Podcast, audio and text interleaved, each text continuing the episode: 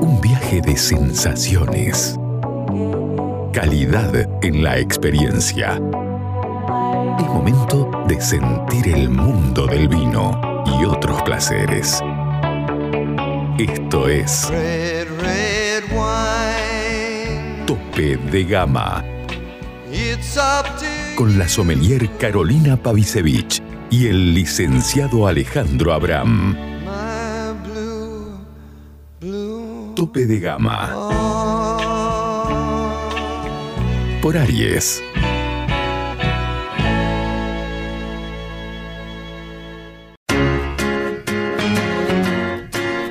Llega a Salta una nueva forma de vestir tu casa.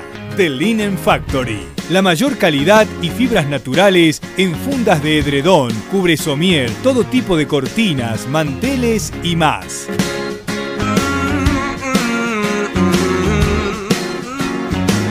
The Linen Factory.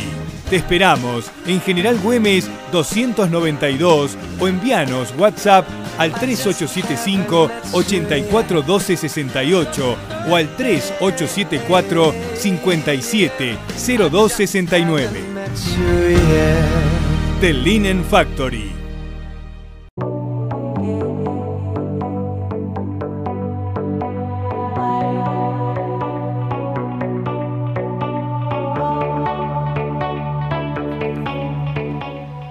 Horas 30 minutos seguimos en el aire en este lunes, este tope de gama que este octubre iniciamos en este día lunes.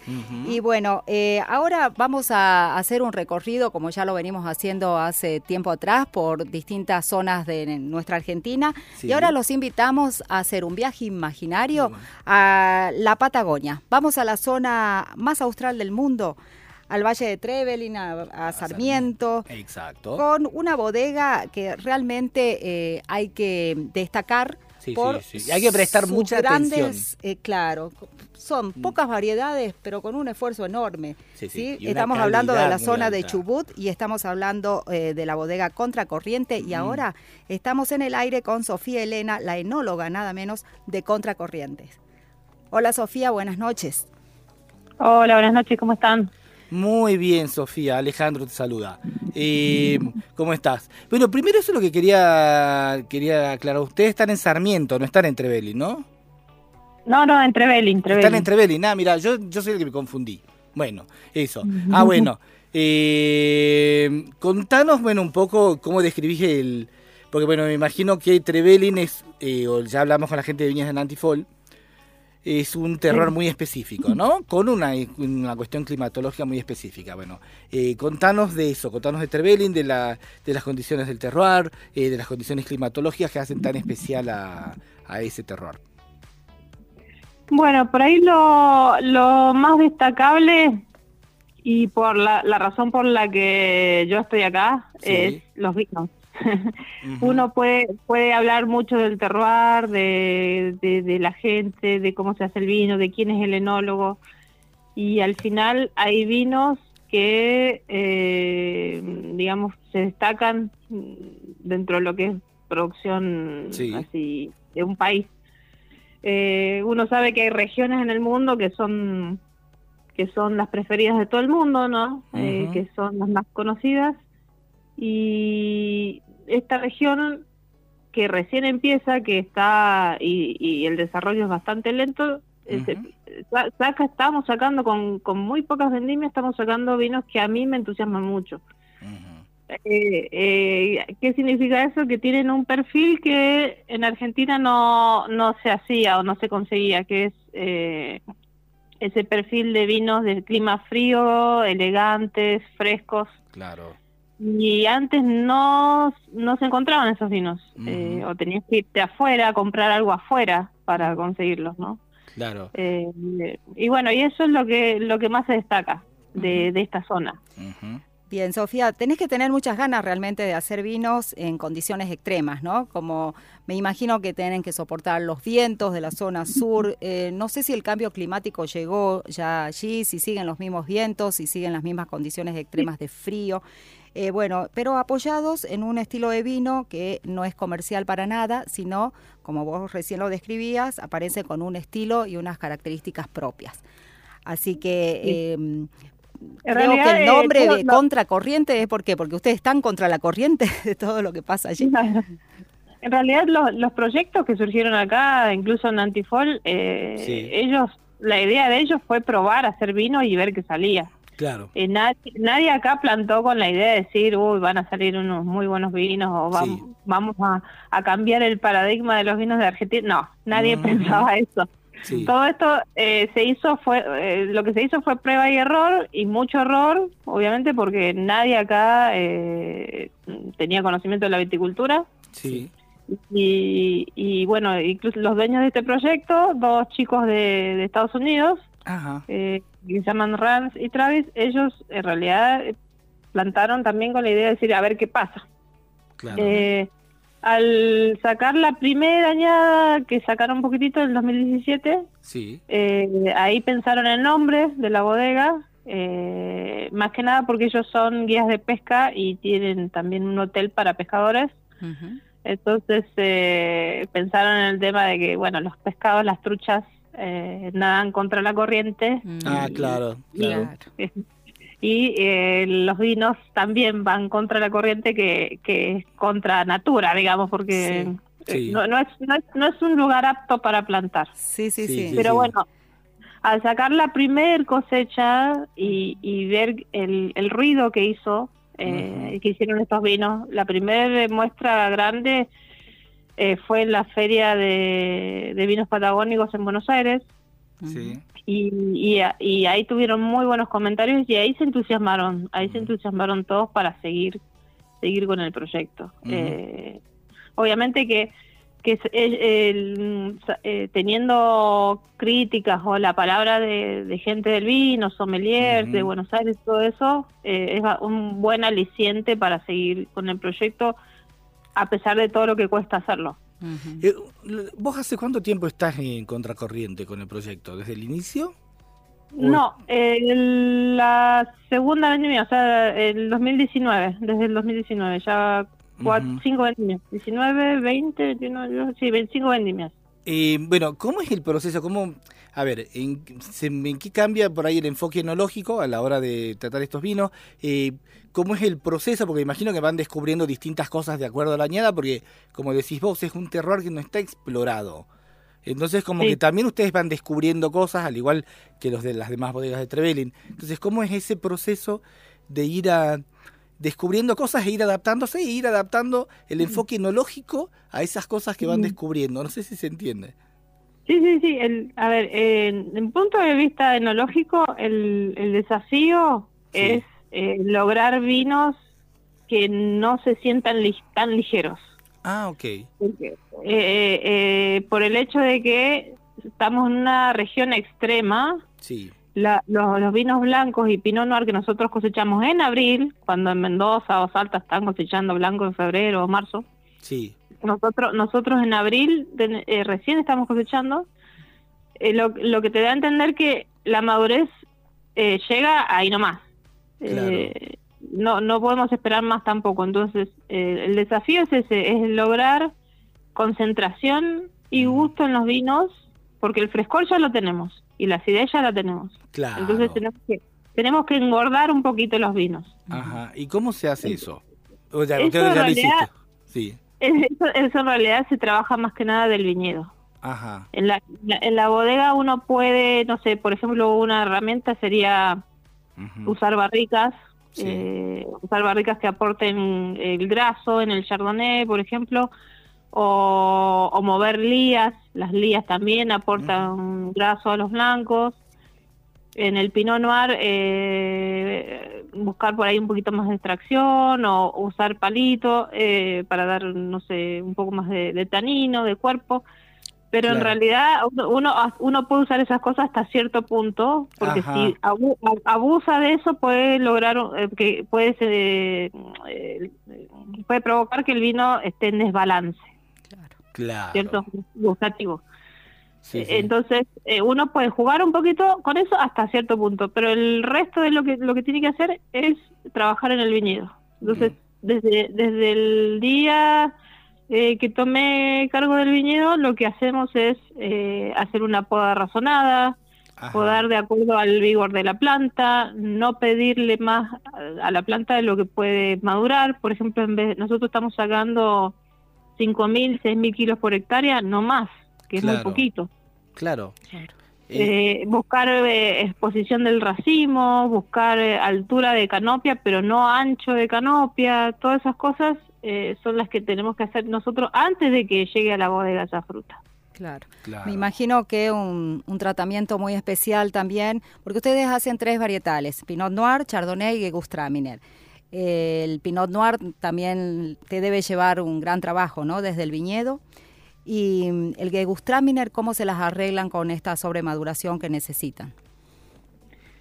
Eh, bueno, el, el- la primera añada, que fue el 2019, eh, a- eh, viendo el viñedo, no llegamos a hacer por ahí un desbrote severo para sacar los racimos que queríamos sacar. Y eh, nos sorprendió igualmente, porque eh, los vinos, a pesar de que por ahí necesitábamos más concentración, estaban muy ricos. Estaban ligeros, pero muy ricos. Ajá. Eh, eh, tenían gusto. Eso es lo más importante de este lugar. Que a pesar cual. de que tenemos ligereza, tenemos gusto. Entonces, eh, a partir del 19, viendo que necesitábamos un poco más de, de graso en el vino o concentración, eh, ya empezamos a hacer un desbrote más severo, cambiar la poda de cordón pitoneado a, a guyot, pedirle menos a la planta.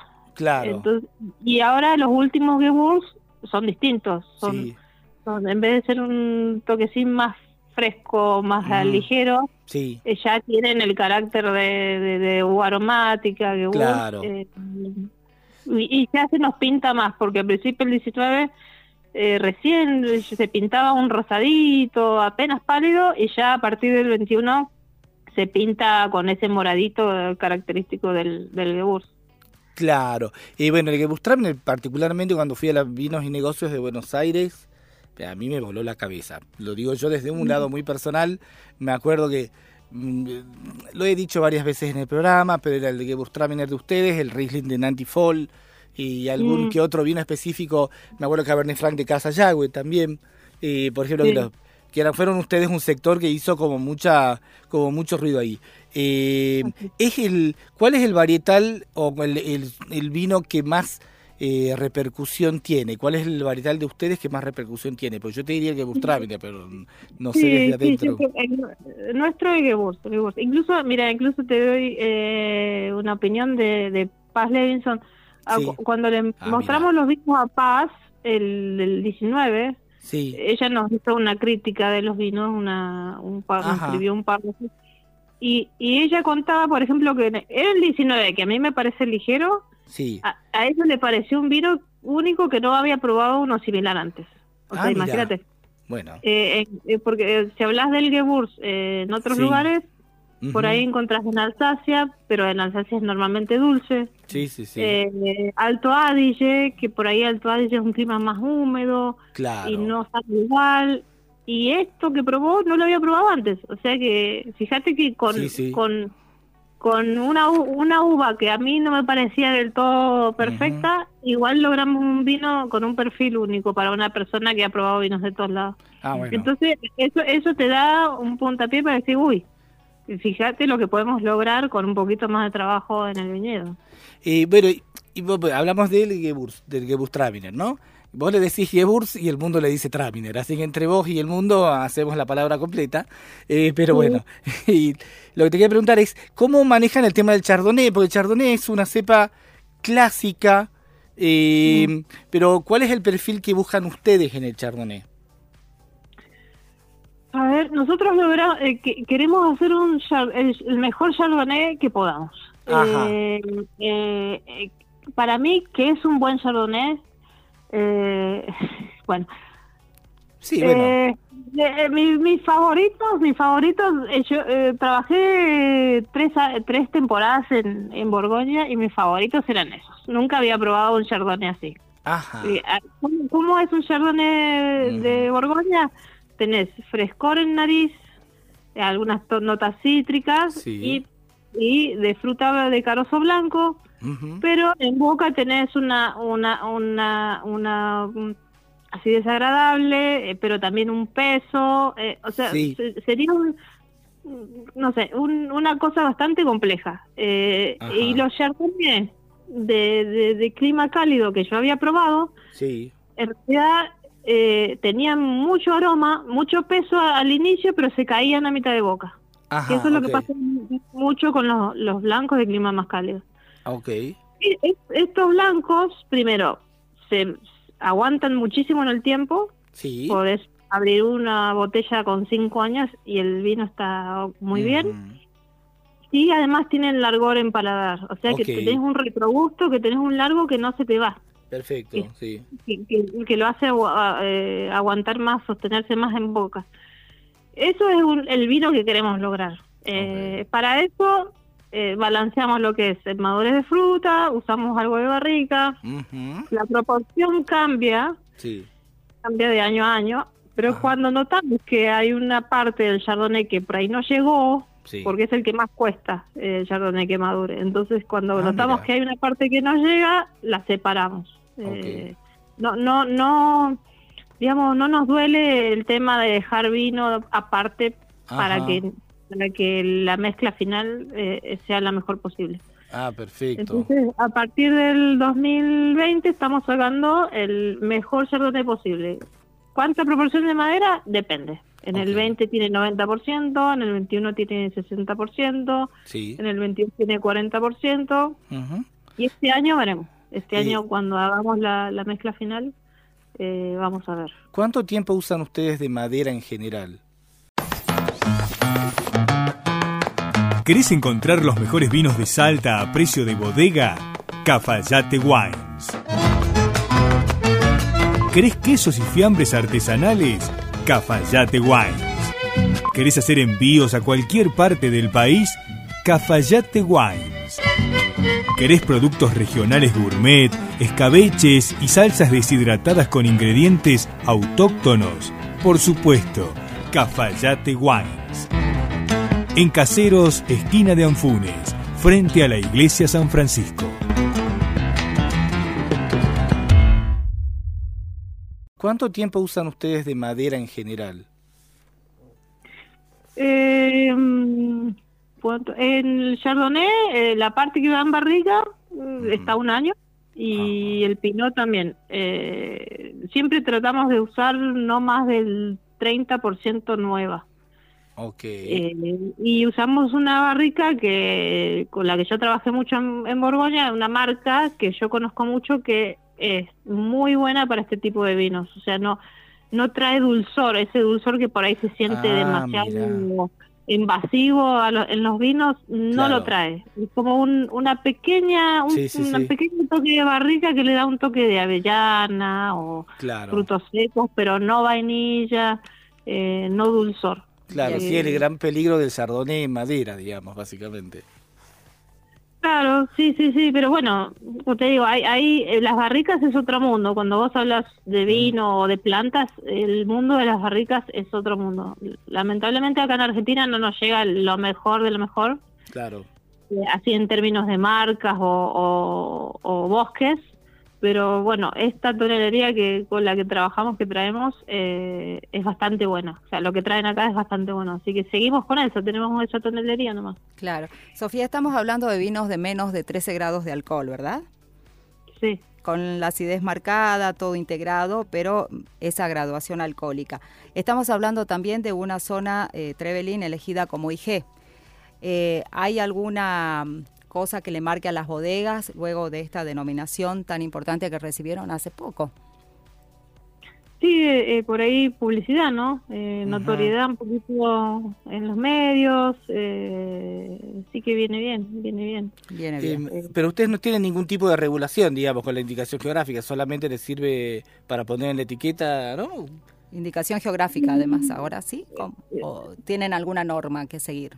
Sí, la, la, la IG en realidad te la otorgan eh, si eh, en el INB ellos concluyen que tu zona es, es distinta a las otras y tiene eh, características ah, distintas a las demás y No, no, también sí. hay un, panel- un panel de cata que te, que te los que los Lo- la pregunta creo que iba más dirigida hacia si ustedes, las bodegas, eh, tienen que cumplir con alguna norma eh, con el tema de la IG, si hay algún marco regulador de algún tipo.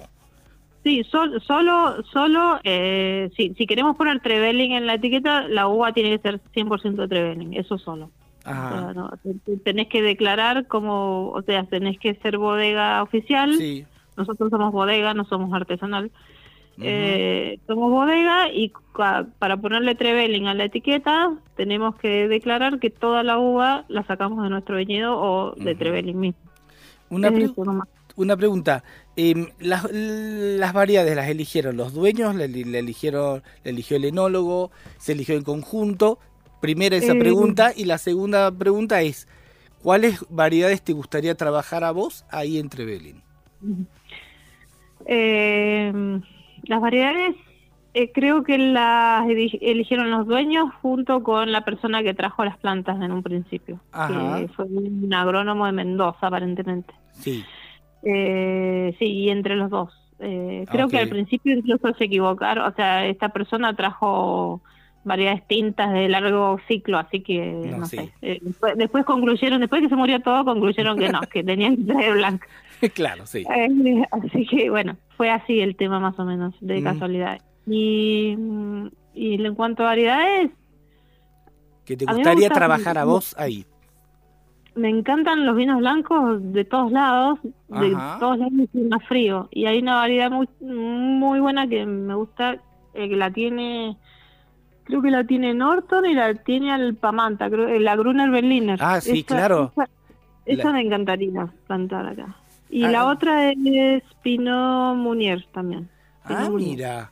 Claro, el Pinot Meunier, para, lo- para quienes nos están escuchando, es una de las uvas eh, que están permitidas en el, en el marco de la denominación de origen de champán, ¿no? Y que es una de las tres uvas, el Chardonnay, el Pinot Noir y el Pinot Meunier, que no hay mucho en Argentina, casi nada. Mm, No, no, aparentemente Chandon tenía, pero no le anduvo porque es una variedad que le gusta el frío. Hay Ah, variedades que están acostumbradas al frío. Y bueno, estoy hablando a ver con Pepe Reginato, a ver si podemos Ah, traer algunas. Eh, con Pepe estamos haciendo el proyecto espumante, que, Sí, que ya ten- vamos a sacarlo a la venta eh, al mercado ahora en octubre. sí, Vamos a hacer un lanzamiento en Buenos Aires, eh, en Espumante 2021. Sí. Y bueno, vamos, cada, como te decía, dependiendo del año, vamos a apartar o no Chardonnay para hacer espumante. Tal Ah, vez eh, con más Pepe, adelante.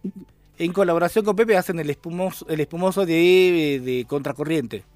Sí, sí. Ah, mira. Ahora, ¿cuándo, ¿cuándo es el lanzamiento, me decías? Eh, en octubre en Buenos Aires, el fin de octubre.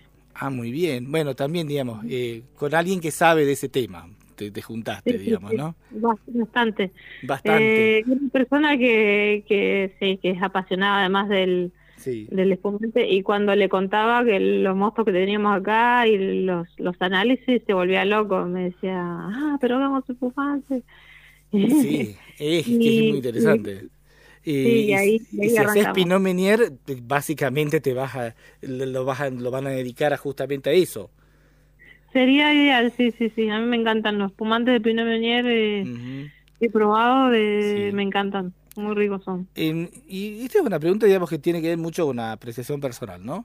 Que es, que he probado muy, ahí en ese stand de Chubut, he probado Cabernet Franc que me sorprendieron muchísimo, que es un Cabernet Franc obviamente totalmente diferente al que uno Mm. espera de Mendoza, ¿no? Y sobre todo de Valle de Uco. Eh, ¿Vos cómo ves el Cabernet Franc ahí en la Patagonia? Eh, es- estas variedades eh, que por ahí tienen un, ciclo un poquito más largo, Sí. para mí va a haber años que están van a estar muy bien y otros que no. Ah, ok. Lo mismo le pasa por ahí a, a Camilo de Bernardi, no sé si han escuchado él. Ajá. Él tiene él tiene Merlot en Bolsón. Ah, mira.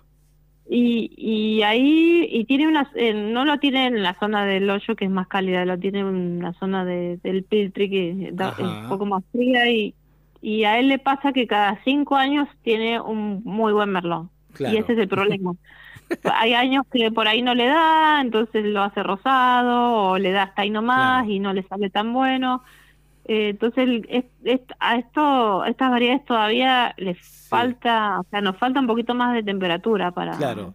Sería como un- para tener una parcela que salga cuando salga, básicamente. Claro, claro. Y qué sé yo, a mí me gustan mucho los Cabernet Franc de, de clima más cálido de Mendoza, a mí me parecen Claro. buenísimos. Eh, Sí. es- este estilo ya no sé si me gusta tanto, incluso incluso los de Loire eh, que yo he probado tampoco me gustan mucho. Lo, Loire también es supuestamente clima frío, un poco más cálido obviamente que acá, pero no me gustan mucho. A mí me gustan más los, los de clima cálido. Siempre depende del gusto de, de, de todas las personas, ¿no? Pero bueno, Sí. toda- para, para, para más de para variedades tintas, aparte del pinot, Sí. falta, falta un poquito de calentamiento global para acá. Bueno, y una cosa que decías de la Grüne Berliner, y, eh, es una uva austríaca que la hace Norton, que la hace David Bonomi en Norton, y que el lote blanco son uvas de San Pablo, y que sacó unos 93, no, no, unos 24, 94 puntos Atkin, que es el mejor puntaje que jamás sacó una Gruner Berliner en uno en un concurso de estos. es un ajá. detalle, así que eh, te, estaríamos dando como un empujoncito para intentar con esa uva, quizás en nuestra Patagonia salga algo, puedas, puedas hacer vos algo mucho más que interesante. Me encantaría, sí, sí, sí, ojalá.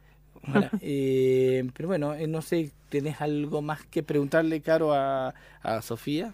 No, no, solamente mm, la duda eh, era que si el cambio climático les está afectando en algo eh, o si siguen los típicos eh, vientos o los- el típico frío que ustedes esperan y, y bueno, ya como que las añadas eh, están... Y las como- heladas y todo eso. Sí, todo lo que sufren en el sur.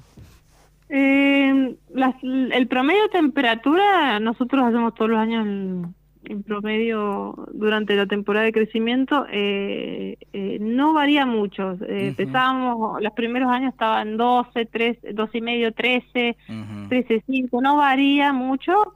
Lo que sí he visto que está pasado en, eh, pasado en estos cinco años y hablando con lugareños acá que viven acá hace 30 años, Sí. todos dicen que nieva mucho menos, obviamente, que antes nevaba acá en Trevelin mucho en invierno y, y ahora no nieva o cae una, neva, una nevadita y nada más. Ajá. Eh, y lo y, y, la- y el cambio ha sido muy rápido y después de- desde que yo llego por- desde que yo llegaba por ejemplo eh, la, la cantidad de heladas ha bajado un poquito por ejemplo de de tener no sé 25 heladas eh, largas o de 25 heladas de- con 10 heladas largas ahora tenemos 20 heladas con 5 heladas largas así Bueno, Claro. Como que se atemperó el frío, digamos. exacto Ajá. se están despegando un poquito Y- para mí le falta no van a pasar años pero Sí. Pero no se sabe porque nadie sabe lo que va a pasar. sí. Eh, Eh, y otra preguntita es el tema de la producción de ustedes. ¿Qué producción tienen anualmente? Mira, tenemos tres hectáreas con producción de, de entre 6.000, 5.000, 6.000 kilos por hectárea. O sea, estamos sacando 20.000 kilos más o menos. Sí. Y hemos plantado una hectárea que ya tiene tres Ujú. años, cuatro años. Bueno, una partecita tiene cuatro, pero sí. en realidad son tres años que, bueno, esperamos sacar otros 6.000 más. Todavía está todavía están creciendo las plantas, les cuesta. sí. Cuenta horrores aquí, pero bueno. ¿Y en Claro. cuanto a cuántas botellas o litros? Eh, ahora estamos más o menos en 15.000 litros, creo que tenemos en bodega, sí, más o menos. Bueno, Eh, ustedes el año también... pasado Ah, fue el perdón. que- el que- perdón, que el año pasado fue, la primer, la pasada vendimia fue el que más litros sacamos, Mm. eh, y porque todos los años tenemos algún riesgo, viste, de daño. Claro. Aunque Claro, tengamos protección, siempre hay algo que pasa y bueno, por ahí perdemos algo de producción. Claro, bueno, para aquel que vaya a dar un paseíto por esa zona tan linda con llena de tulipanes y quiera visitar la bodega, hacen eh, enoturismo también. eh, la bodega está abierta también para las degustaciones. Eh, manda la información o dónde los pueden encontrar, quizás en Instagram. Sí, en Instagram, eh, Contracorriente Bodega, eh, y ahí se pueden comunicar por Instagram. O, eh, bueno, y ahí están los datos también de WhatsApp. Las, las visitas las hacemos de martes a domingo, así que sí, obviamente si salen de tulipanes acá acá los esperamos. y para eh, y para comprar los vinos, y ¿se comunican con ustedes? ¿Se comunican con algún eh, alguna bodega, distribuidor? Sí, hacemos venta directa. Ah, en. Buenos Aires hay varias tiendas que lo tienen, Sí. varios restaurantes. Eh, en Salta no sé. No, difícil, difícil. Salta ya lo hemos hablado muchas veces aquí. Es Podemos gestionar algún distribuidor, quizás. Sé que, sé, que en Ju- sé que a Jujuy mandamos, pero creo que fue un restaurante. Eh, Ah, mirá. eh, Salta, eh, a Salta no, no recuerdo. Bueno, Pero sí, si no, si no compra venta directa de acá de la, Bien. de la bodega, enviamos por correo. creo que es privado. el arroba es contra corriente bodega, creo, Sí. ¿no? Una cosa así. Sí, sí, sí, Bueno. sí, sí. Instagram contra corriente bodega. Bueno, muchísimas gracias Sofía por la entrevista. Y bueno, nada, No, estaremos en contacto y, y eso, muchísimas gracias. Gracias, no, muy amable. Cuando, no cuando quieran visitar, por favor. Ojalá, ojalá. La que Totalmente, nos da ganas de ir está en ahí. los planes, Me está en los planes una Sí, recorrida me por encanta la. Patagonia. Y tus Mira, la, la época más linda para mí es noviembre, no no por eh, Sí. decir nada malo de los tulipanes, pero Claro. noviembre es la época más linda donde está todo florecido, la, la, la viña está bien brotada. Voy a que- empezar a gestionar para noviembre 2024. Tengo un año y algo. Muchas Nos gracias. esperamos entonces. Dale, muchas gracias. Gracias, Sofía. No, Que tengas una buena jornada. Adiós. Chao, chao.